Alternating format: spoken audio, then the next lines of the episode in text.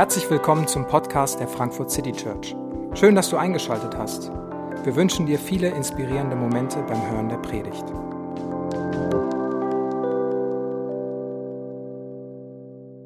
Hallo, schönen guten Abend. Mein Name ist David und ich bin Pastor hier und äh, das Thema heute Abend ist ein Geschenk für dich. Ruhe, ein Geschenk für dich. Ich weiß nicht, was du äh, auf äh, Grußkarten oder Geburtstagskarten, falls du die denn schreibst, bei äh, Leuten oft schreibst. Äh, ich wünsche dir viel Ruhe und Gesundheit. Sind so eine der Dinge, die ich ganz oft drauf äh, schreibe und Leuten wünsche. Und ich merke auch, äh, wenn ich meine Verwandtschaft angucke von meinen äh, von meiner kleinen Nichte und Cousins, die äh, wünschen sich noch Lego Ritterburg äh, bis zu den äh, schon etwas fortgeschritteneren Tanten äh, und Onkels. Äh, Großeltern habe ich schon gar nicht mehr die sagen ganz viel, ich wünsche mir viel Gesundheit und Ruhe. Die Dinge hängen, hängen beide manchmal miteinander zusammen. Ähm, dass diese Wünsche daherkommen. Es gibt diese tiefe Sehnsucht in uns, zur Ruhe zu kommen. Und wenn ich äh, Ruhe verpacken könnte, ein Schleifchen drum machen könnte oder als Geschenk verkaufen könnte, dann wäre ich wahrscheinlich einer der reichsten Menschen ähm, der Welt, weil die Dinger weggehen würden äh, wie sonst noch was. Ähm, ein Geschenk der Ruhe, das Geschenk der Ruhe für dich. Und wir wollen heute trotzdem drüber reden, auch über dieses Geschenk, das es, das es gibt, das ähm, nicht ich äh, verschenken kann, sondern das Gott schenken will. Zumindest glaube ich, dass Jesus diese Behauptung in dieser kleinen Geschichte macht, die wir da gerade äh, gelesen und gehört haben. Und wir wollen uns rund um diese, diese Frage drehen. Ähm, warum brauchen wir das eigentlich, dieses Geschenk der Ruhe? Woher bekommen wir es? Und wenn wir es haben, wie packen wir es aus? Was, was machen wir damit? Darum soll es heute Abend gehen. Und wenn Jesus, ähm, ähm, und diese Geschichte geht um, um Jesus, eine kleine Episode, und es war ein, äh, ein Sabbat, der Feiertag der damaligen äh, Kultur. Das, was für uns heute der Sonntag äh, ist, war damals der Samstag, genannt Sabbat. Und dieser, äh, an diesem Tag ist Jesus mit seinen Jüngern durch die Felder spazieren gegangen. Und dann passiert Folgendes. An einem Sabbat ging Jesus durch die Felder. Seine Jünger fingen an, am Weg entlang Ähren abzureißen und die Körner zu essen. Da sagten die Pharisäer zu ihm, hast du gesehen, was sie da tun? Das ist doch am Sabbat nicht erlaubt. Diese erste kleine Episode äh, erscheint mir auf den ersten Blick relativ bizarr. Also Jesus ist da unterwegs und es geht spazieren und seine Jünger äh, gehen an einem Feld vorbei und da gab es noch ein paar Ehren äh, und haben Hunger und pflücken die und nehmen die Körner so raus äh, und wollen die essen und auf einmal kommen Pharisäer. Wo die herkommen, keine Ahnung, ob die so mit dem Fernglas aus der Entfernung hinterhergelaufen sind, um zu gucken, ob da auch alles gut abläuft bei diesem Jesus und dann, vielleicht haben sie ihre Drillerpfeife rausgeholt, so faul, da hat einer Ehren gepflückt, das ist äh, nicht erlaubt, das geht nicht. Denn Ehrenpflücken war eine in einer Kategorie von 39 anderen verschiedenen Formen von Aktivitäten, die als Arbeit definiert waren. Und Arbeit war in all diesen 39 Formen am Sabbat verboten. Es war eine Kultur, die ganz strenge Regeln hatte, die ganz klare Regeln hatte, was Arbeit ist und was an diesem einen besonderen Ruhetag, Feiertag, Sabbat verboten war, was man nicht tun sollte. Und ich glaube, wir sind leicht in der Gefahr, das erstmal zu lesen, denkst so, das ist ja albern und direkt weiterzugehen, hat ja mit uns nichts zu tun.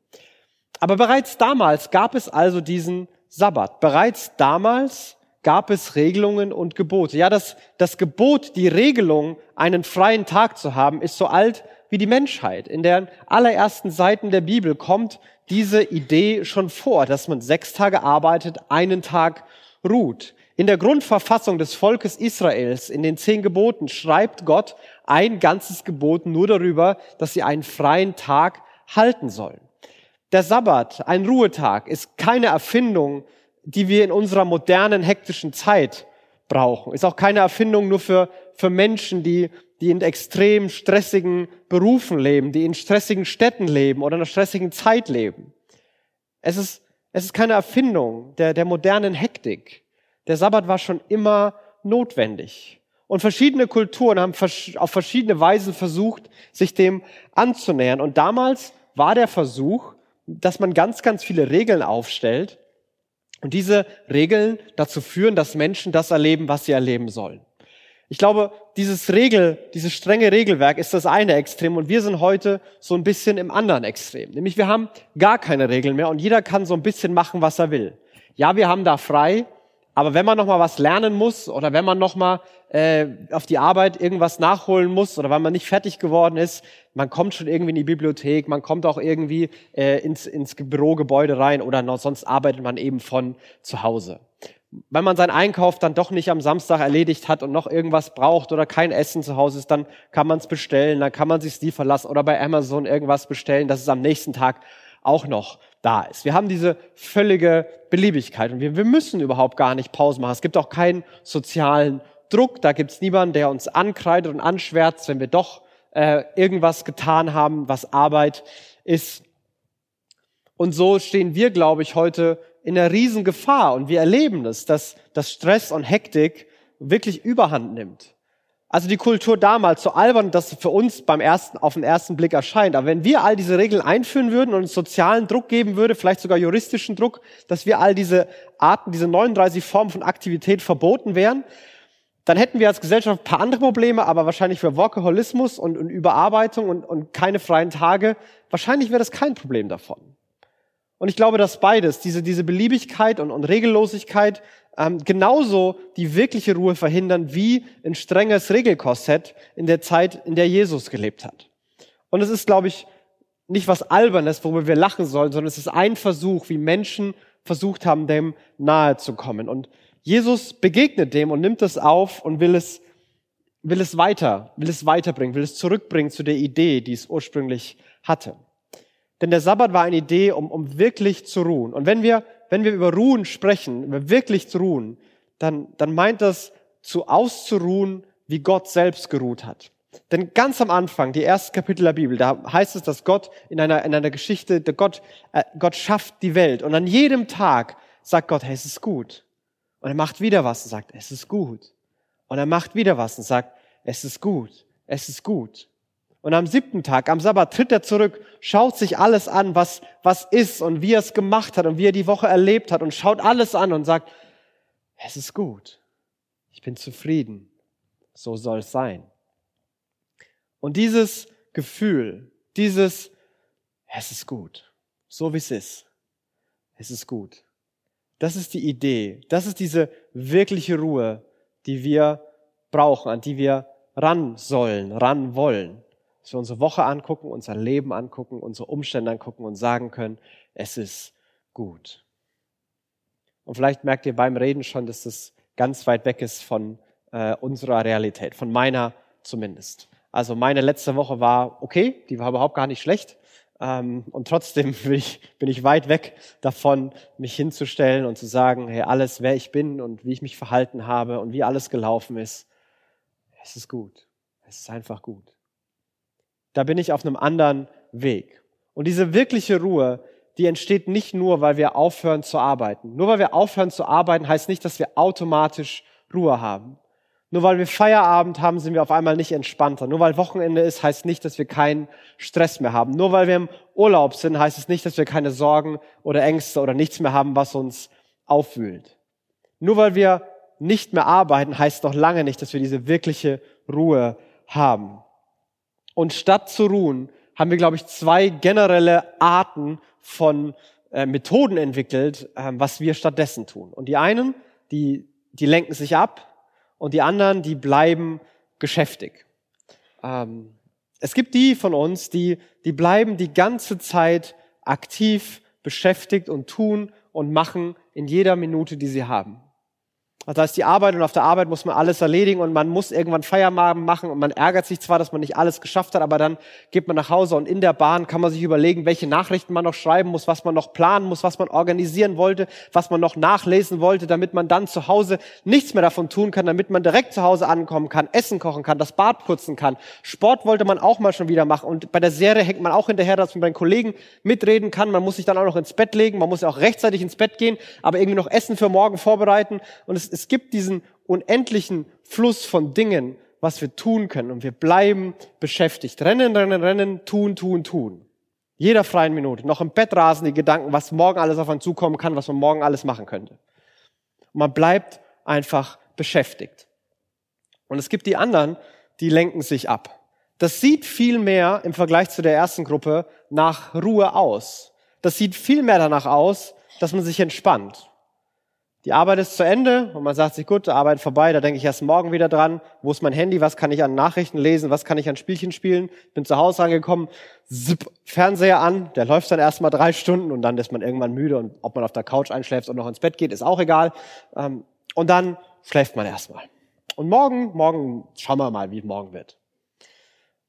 Ist ein bisschen überspitzt, aber ich bin einer von der, von der zweiten Gruppe. Ich bin einer von denen, der sich eher ablenkt. Ähm, das sieht so aus, als würde man ausruhen.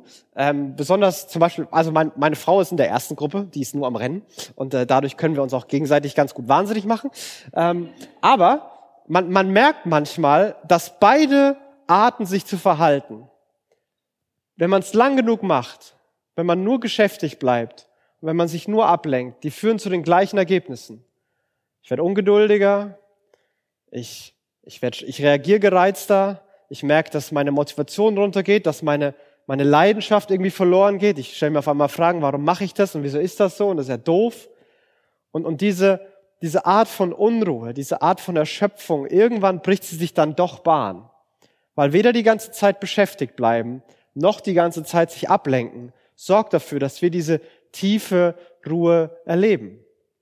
Sorgt dafür, dass wir uns anhalten können und sagen, hey, es ist gut.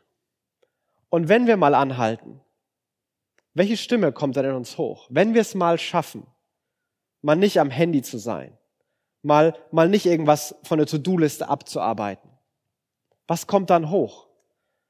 Und bei mir ist es oft nicht die Stimme, die sagt, es ist gut. Warum hast du das gesagt? Warum hast du das gemacht? Wieso hast du daran nicht gedacht? Wieso fällt dir das immer erst später ein? Warum kannst du das eigentlich immer noch nicht? Wie wird das eigentlich morgen? Und werde ich das schaffen? Und was haben eigentlich die heute über mich gedacht? Oder was werden die morgen über mich sagen? Du musst mal dich noch ein bisschen mehr anstrengen, dein Bestes geben. Das hast du heute wieder nicht geschafft. Solche Art von Stimmen, solche Art von Sätzen kommen hoch. Und ich glaube, weil in uns genau das passiert, dass diese Stimmen laut werden, dass diese Stimme uns bestimmen wird. Deswegen bleiben wir beschäftigt und deswegen lenken wir uns ab. Aber genau deswegen brauchen wir Ruhe. Und wir brauchen Ruhe auf dieser Ebene, auf dieser tiefsten Ebene. Wir brauchen Ruhe auf der Ebene, wo wir wirklich anhalten, wirklich hinschauen und trotzdem zur Ruhe kommen. Und diese Stimmen klein werden.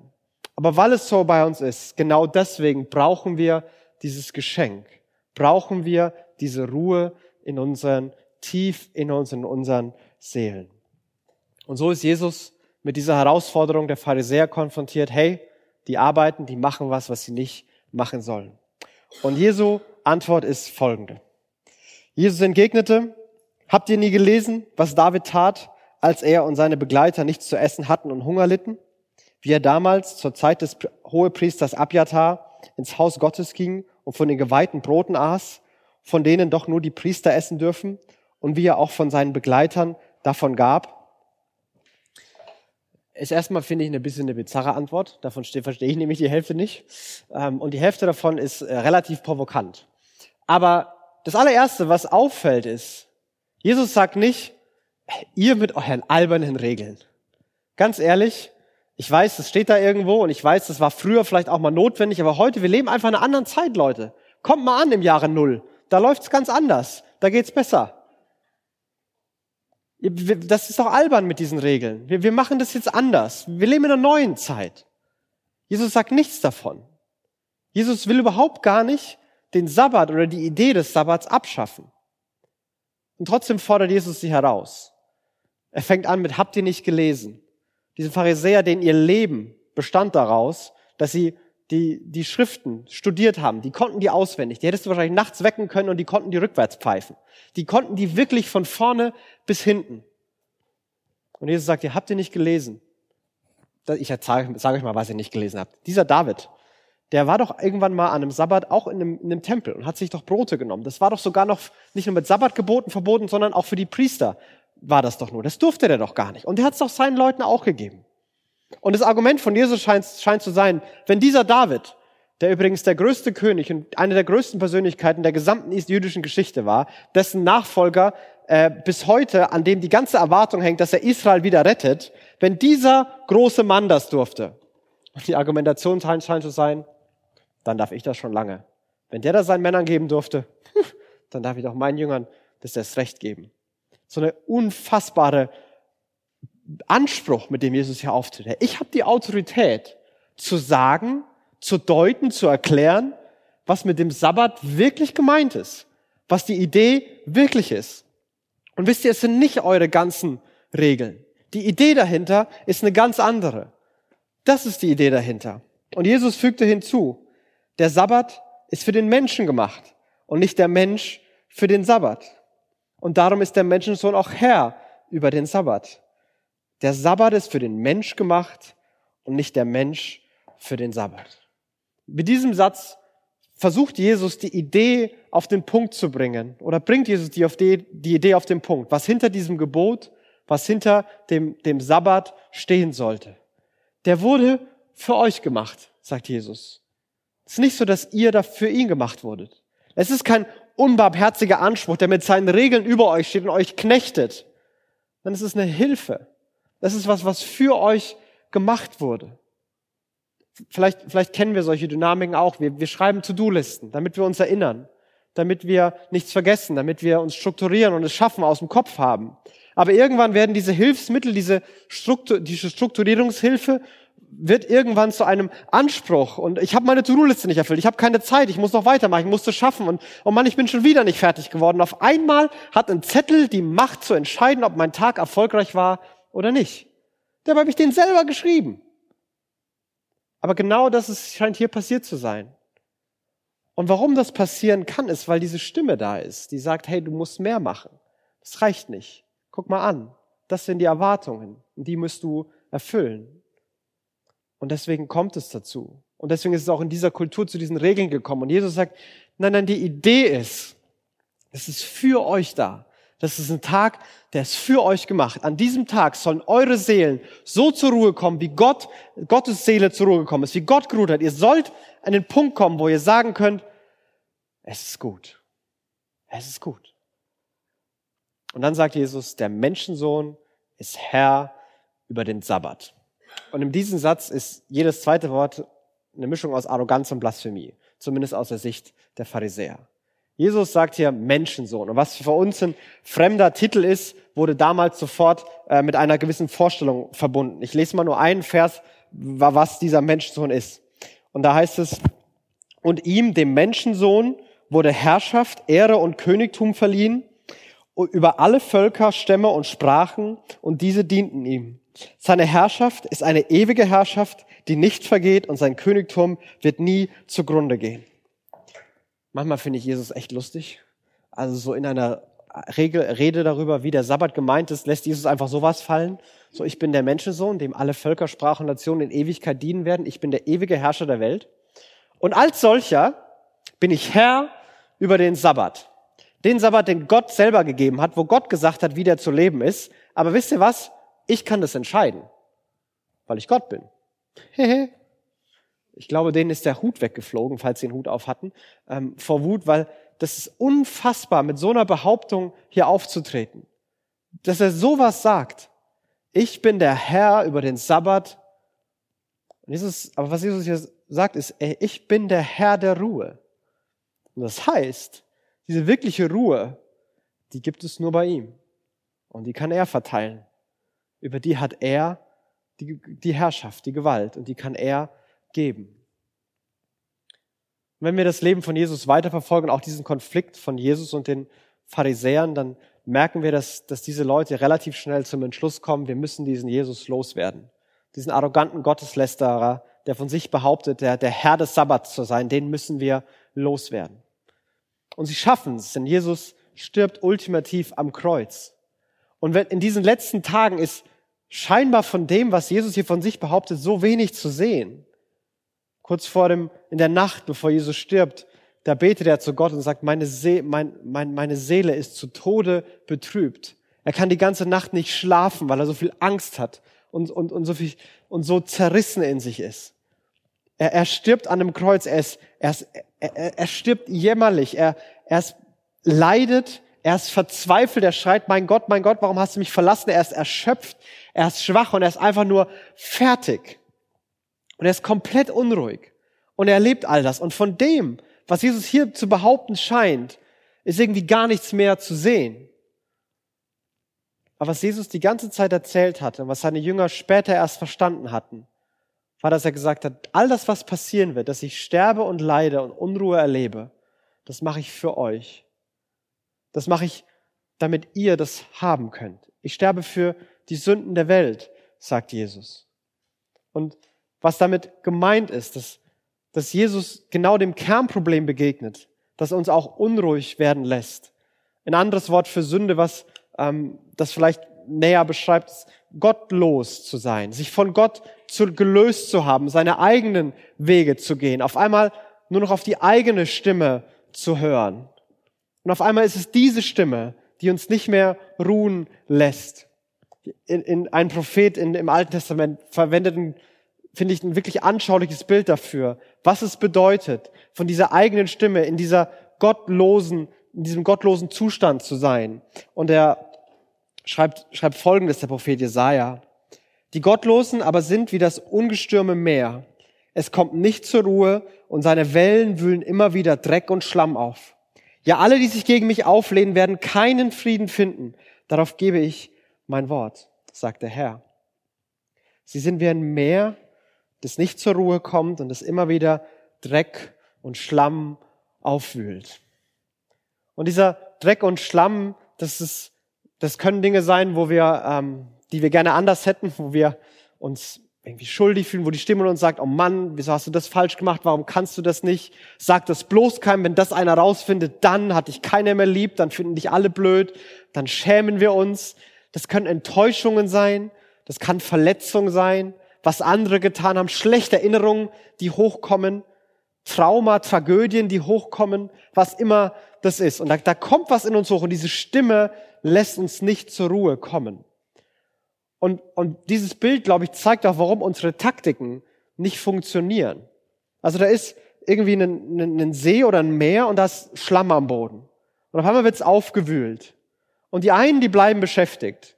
Und die machen, hier ist Schlamm, ich muss den Schlamm wegmachen, ich muss den Schlamm wegmachen. Und wir rudern wie wild. Und alles, was passiert ist, dass es schön weiter aufgeruht wird. Und wir haben keine Ruhe. Und die anderen von uns, da ist kein Schlamm, nicht bewegen. Da ist kein Schlamm. Bloß nicht bewegen. Nichts aufholen. Ist jetzt auch nicht so super entspannend. Da kommt man auch nicht wirklich zur Ruhe.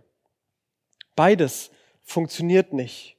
Und in mir finde ich aber so viel Versagen, so viel Verletzung, manches, was ich falsch gemacht habe, manches, was andere mir angetan haben, manches, was in der Welt einfach passiert ist, so viel Schmerz, dass ich alleine nicht zur Ruhe komme.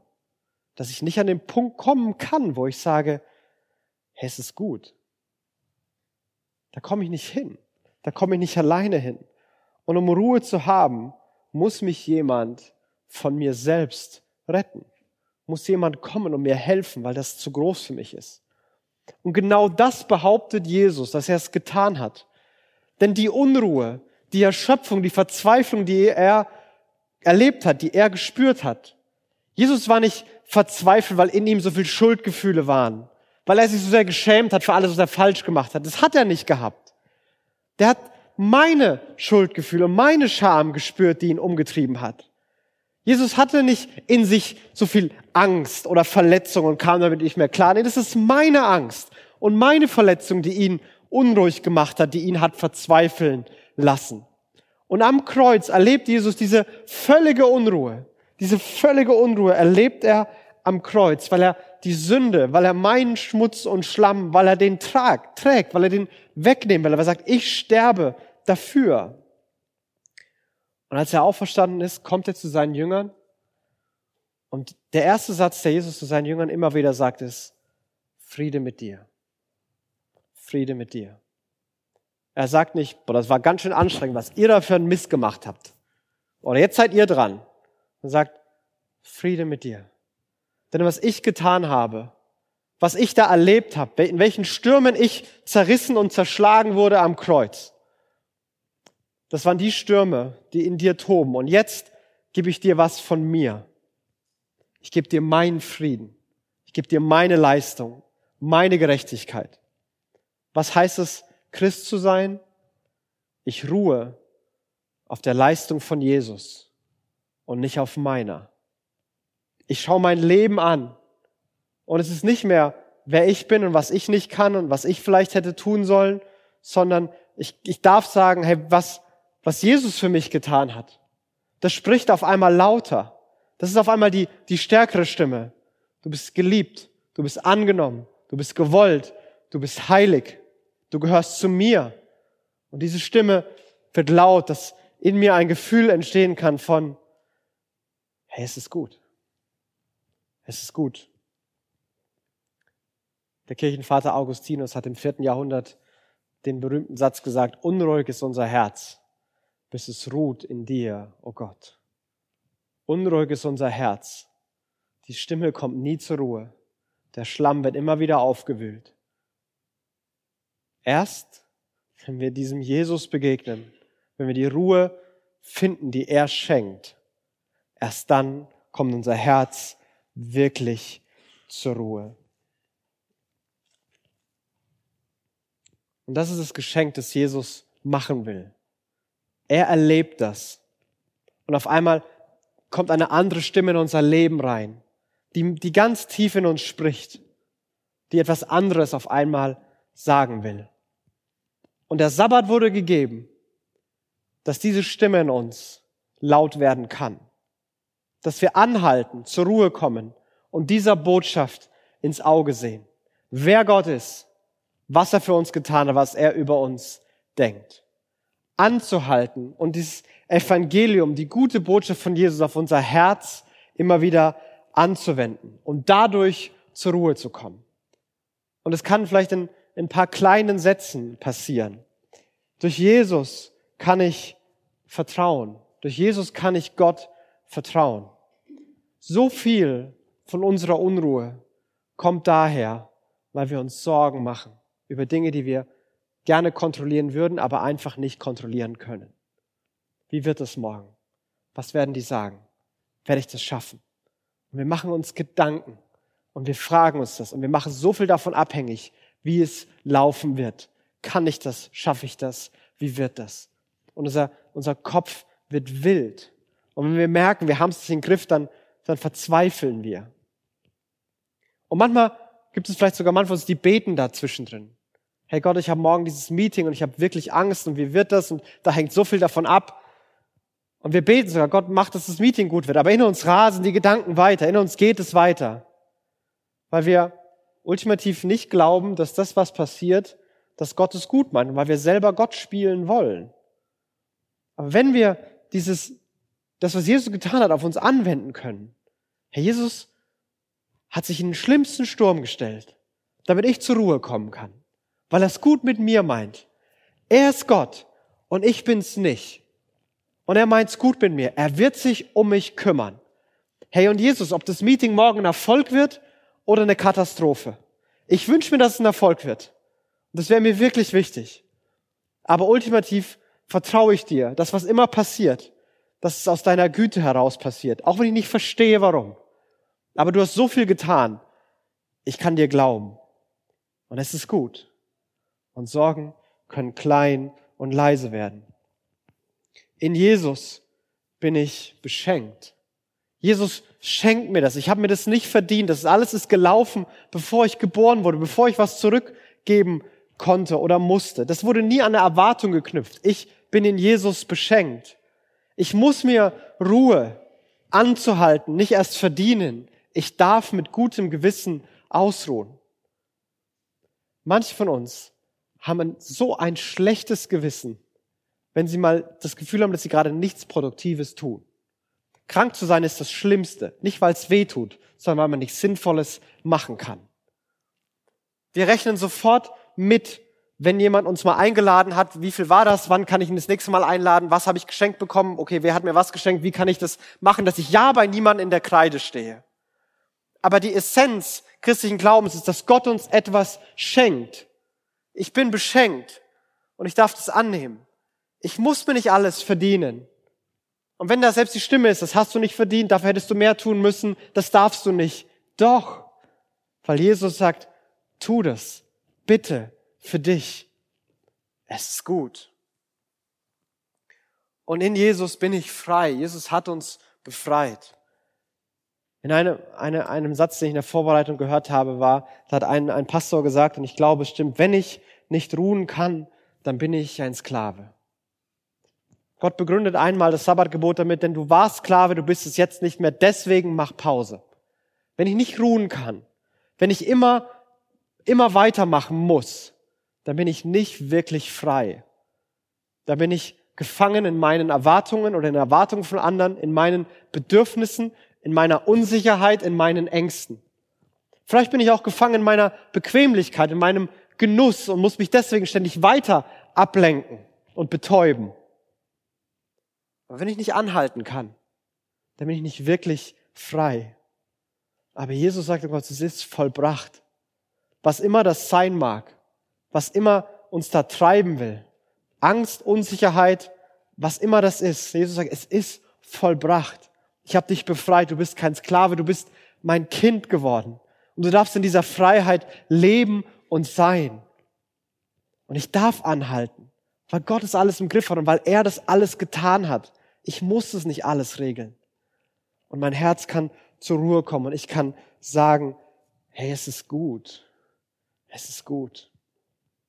Und wenn wir unsere Herzen immer wieder damit füttern, wenn wir das sehen und erleben, wenn wir dieses Geschenk von Jesus annehmen und auf unsere Herzen anwenden, ich glaube, dann und erst dann werden auch manche äußeren praktischen Tipps hilfreich. Und diese, diese äußeren Tipps, die sollen dafür, das sollen dazu führen, dass wir das hier leben und tun können. Und wir haben in der letzten Woche schon ein paar gegeben. Ich möchte zum Abschluss noch, noch zwei, drei andere geben. Und das eine, das sagen wir immer wieder, das ist relativ simpel. Nimm dir mehr Zeit, wirklich zu ruhen. Nimm dir mehr Zeit dafür. Dann meine ich nicht mehr ablenken, mehr, mehr Fernsehen, mehr, mehr betäuben. Das meine ich nicht. Nimm dir mehr Zeit, wirklich zu ruhen. Wie viel Zeit sollst du nehmen? Wie viel Zeit brauchst du? Mehr. Das hat nichts mit unserer Zeit zu tun, das hat auch nichts mit einer Persönlichkeit zu tun, das hat nichts mit einem Lebensumständen zu tun, das hat was mit was zutiefst Menschlichem zu tun. Denn wir alle nehmen uns zu wenig. Unser Default Mode ist, dass wir rennen, dass wir weiter stürmen, dass wir uns ablenken. Nimm dir mehr Zeit, wirklich zur Ruhe zu kommen. Wie kann ich meine Zeit am Sabbat verwenden? Drei Gedanken. Abwechslung. Mach etwas, was du sonst in der Woche nicht machst. Wenn, deine, wenn dein Beruf ist, dass du die ganze Woche im Büro sitzt und Excel-Tabellen ausfüllst, dann geh in die Natur. Wenn dein Beruf ist in der Natur, weil du Landschaftsgärtner bist, dann setz dich in einen Schaukelstuhl und füll Excel-Tabellen aus. Mach was anderes. Was, was immer dich bereichert. Wenn du die ganze Woche mit Menschen zu tun hast, dann sei alleine. Wenn du die ganze Woche alleine bist, sei bei Menschen. Wenn du die ganze Woche strikt deinen Ernährungsplan durchziehst, ess mal ein Stück Kuchen. Mach was, was anders ist. Mach was, was du sonst nicht machst. Besinnung. Zeit um Gott anzubeten und von ihm zu hören. Und es gibt Phasen im Leben und es gibt Wochen, da hat man unter der Woche vielleicht nicht die Zeit dafür oder schafft es nicht, die, sich die zu nehmen. Da ist einfach alles hektisch und stürmisch. Und da, da rennt es im Kopf.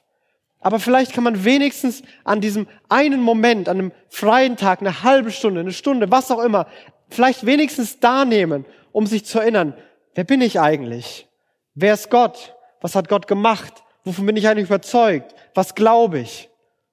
Um, um das wieder sich bewusst zu machen, sich zu besinnen, um, um anzubeten und sagen, hey Gott, danke, dass du das gemacht hast. Danke, dass du der bist. Danke, dass du mein Leben im Griff hast. Danke, dass du in der Woche bei mir bist, auch wenn ich das gar nicht spüre oder, oder glaube oder ich darum bitte.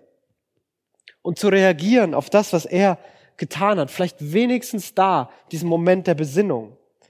Und nimm dir ungeplante Zeit wo du nichts vorhast, schau einfach mal, welche Gedanken hochkommen und denk die weiter. Welche Gefühle hochkommen und fühl die weiter. Welche Ideen da sind und, und beschäftige dich mit den Ideen. Und vielleicht wirst du merken, bei manchen Gedanken, bei manchen Gefühlen so, oh oh, das ist in mir, ich brauche Hilfe. Ja, vielleicht. Aber gut, dass es hochkommt. Das wird sowieso irgendwann platzen. Vielleicht merkst du, oh, das ist ja aber gut, dass, dass das in mir ist, dass ich so eine Idee habe und mir geht's ja eigentlich gar nicht so schlecht. Und vielleicht merkst du, dass es gar nicht so schlimm ist alles. Aber es muss die Möglichkeit dafür geben. Und wenn wir alles geplant haben, Wenn entweder die To-Do-Liste unser Leben bestimmt oder wir uns vom Fernseher berieseln lassen, dann, dann gibt es diese Zeit nicht. Hab ungeplante Zeit. Was kommt in dir hoch? Welche Gedanken, Gefühle und Ideen hast du? Vielleicht noch zwei letzte Kommentare. Stressige Phasen sind unvermeidbar, aber sie werden kein Dauer, sollen kein Dauerzustand werden. Wenn manche Phasen im Leben, da ist es unvermeidbar, dass wir zu viel arbeiten und zu wenig ruhen. Wenn wir ein Unter Unternehmen gründen und, und gerade anfangen, ein Business aufzubauen, dann wird man zu viel arbeiten. Vielleicht über zwei Jahre zu viel arbeiten, drei Jahre zu viel arbeiten. Wenn man Klausurenphasen hat, dann wird man zu viel arbeiten. Wenn man kleine Kids zu Hause hat, dann wird man zu viel arbeiten und zu wenig ruhen. Aber es ist wichtig, dass es, dass diese Phase und sei sie sogar vielleicht über mehrere Jahre, dass sie irgendwann zu Ende geht. Und manchmal sind wir nicht gut drin, uns selber zu stoppen. Es gibt gar keinen Grund mehr, so zu rennen, aber wir tun es weiter. Gib anderen die Erlaubnis, ein Freund, einer Freundin, irgendjemand, hey, wenn ich nach zwei Jahren nicht aufhöre und immer noch weiter renne, dann stopp mich. Sorg dafür, dass ich Pause mache. Die nächsten zwei Wochen muss ich alles geben. Und da werde ich zu wenig schlafen, mich nicht gesund ernähren und keine Pause machen. Danach stopp mich. Sag mir das. Wir sind oft nicht gut drin, uns selber anzuhalten. Bei den anderen sehen wir sofort. Wir sind super drin, anderen zu sagen, hey, mach mal Pause, du, du musst mal weniger machen. Und wenn jemand das zu uns sagt, sagen wir, ah, wieso, passt doch, ich komme ja zurecht. Aber erlaubt das anderen, sag anderen, hey, du musst mich bremsen, wenn das ein Dauerzustand wird. Es muss eine Phase bleiben. Und lass die Idee des Sabbats in deinen Alltag einfließen. In diesem Text sollen die Jünger Ehren pflücken oder pflücken die Jünger Ehren. Und es gab im Jüdischen ein Gebot, ein Verbot, das war verboten, Nachlese auf Feldern zu betreiben. Man durfte nicht man hat einmal geerntet, man durfte nicht noch mal ein zweites und drittes Mal ins Feld gehen, um alles noch einzusammeln und das Maximale an Produktivität aus diesem Feld rauszuquetschen. Beim ersten Mal, man soll, gib dein Bestes, trag so viel du tragen kannst, sammel alles, was du siehst. Aber dann ist es okay.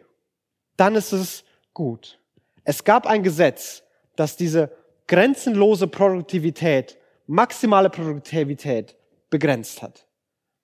Weil es gut ist für uns.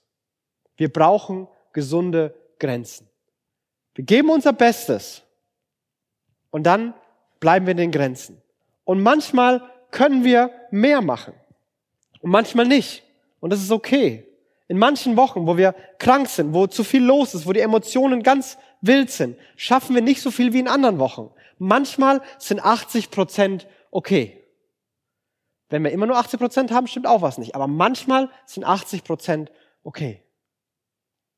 Gibt es gesunde Grenzen? Oder versuchen wir immer das Maximum rauszuholen und denken nochmal drüber nach und wollen es nochmal und noch ein drittes Mal machen? Wenn wir die ganze Woche wie ein Bekloppter rennen und arbeiten, dann wird uns so ein bisschen Ruhe nichts bringen. Dann werden wir den ganzen Tag wahrscheinlich schlafen. Aber wir werden uns nicht daran besinnen, wer Gott ist und was er für uns getan hat. Lass das in deinen Alltag einfließen. Aber die Kernidee, damit der Sabbat wirklich für uns ist und wir nicht für ihn leben, damit es nicht all diese Tipps nicht eine neue, ein neuer Anspruch wird auf unsere To-Do-Liste, dass die neue, dass die Stimme in uns nicht dann nächste Woche sagt, siehst du, du hast nicht was Abwechselndes gemacht, du hast nicht Zeit zur Besinnung genommen, das ist viel zu lang schon die Phase bei dir. Damit das nicht neu passiert, müssen wir und brauchen wir zentral die Botschaft von dem, wer Jesus ist und was er für uns getan hat. Dass Jesus sein, sein Leib, dass er gebrochen wurde, dass Jesus sein, sein Leben verloren hat, um uns zu beschenken. Dass er in den Sturm gegangen ist, den Dreck und den Schlamm getragen hat, damit wir ein neues Leben in Ruhe haben können und wir sagen können, mitten in dem, wo wir gerade stehen. Es ist gut, weil er das getan hat, weil er sein Blut vergossen hat und weil er mich reinwäscht, weil er mich mit Augen sieht, die sind mit absoluter Liebe, mit absoluter Güte, weil Gott mich anlächelt und zufrieden ist mit mir. Und das ist die Stimme, auf die ich ultimativ höre. Das, was er für mich getan hat, das soll mein Leben bestimmen und nicht mehr, was ich tue. Und dann und auch nur dann können wir zur Ruhe kommen, tief in unseren Seelen und erleben und sagen, es ist gut. Ich möchte beten. Die Band darf gerne nach vorne kommen und die Helfer auch schon, um auszuteilen. Himmlischer Vater, ich will dir Danke sagen, dass du, ähm, dass du die Welt so gemacht hast, dass es einen Rhythmus gibt, an dem wir ruhen und anhalten sollen. Du siehst, wie wir das brauchen. Du siehst, wo wir gerade stehen. Du kennst unsere Wochen. Du kennst die von uns, die gerade gestresst und erschöpft sind, weil die Arbeit einfach viel zu viel ist, weil die Ansprüche und der Druck zu groß ist. Du kennst die von uns, die, die gerade mit, mit Tragödien konfrontiert sind im eigenen Leben oder in der Familie oder der erweiterten Verwandtschaft oder im Freundeskreis. Du kennst die von uns, die schon gar nicht mehr wissen, was wir, für, was wir eigentlich wollen und für Ziele haben, weil wir so in manchen Ablenkungen feststecken. Du kennst die von uns, die von ihren Stimmen geplagt sind, die uns jeden Abend im Bett sagen, das war nicht genug, das reicht nicht. Und du kennst auch die von uns, die Angst haben, anzuhalten, weil dann Erinnerungen hochkommen, die wir nicht mehr haben wollen.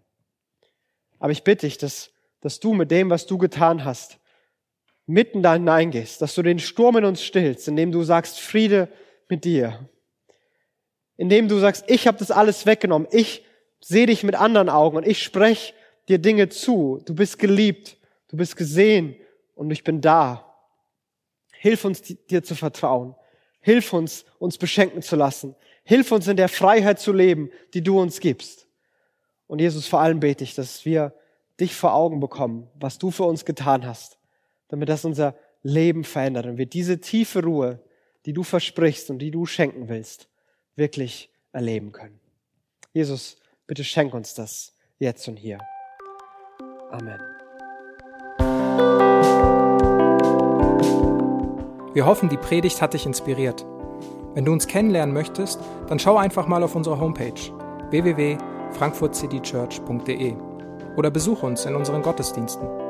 Bis dann!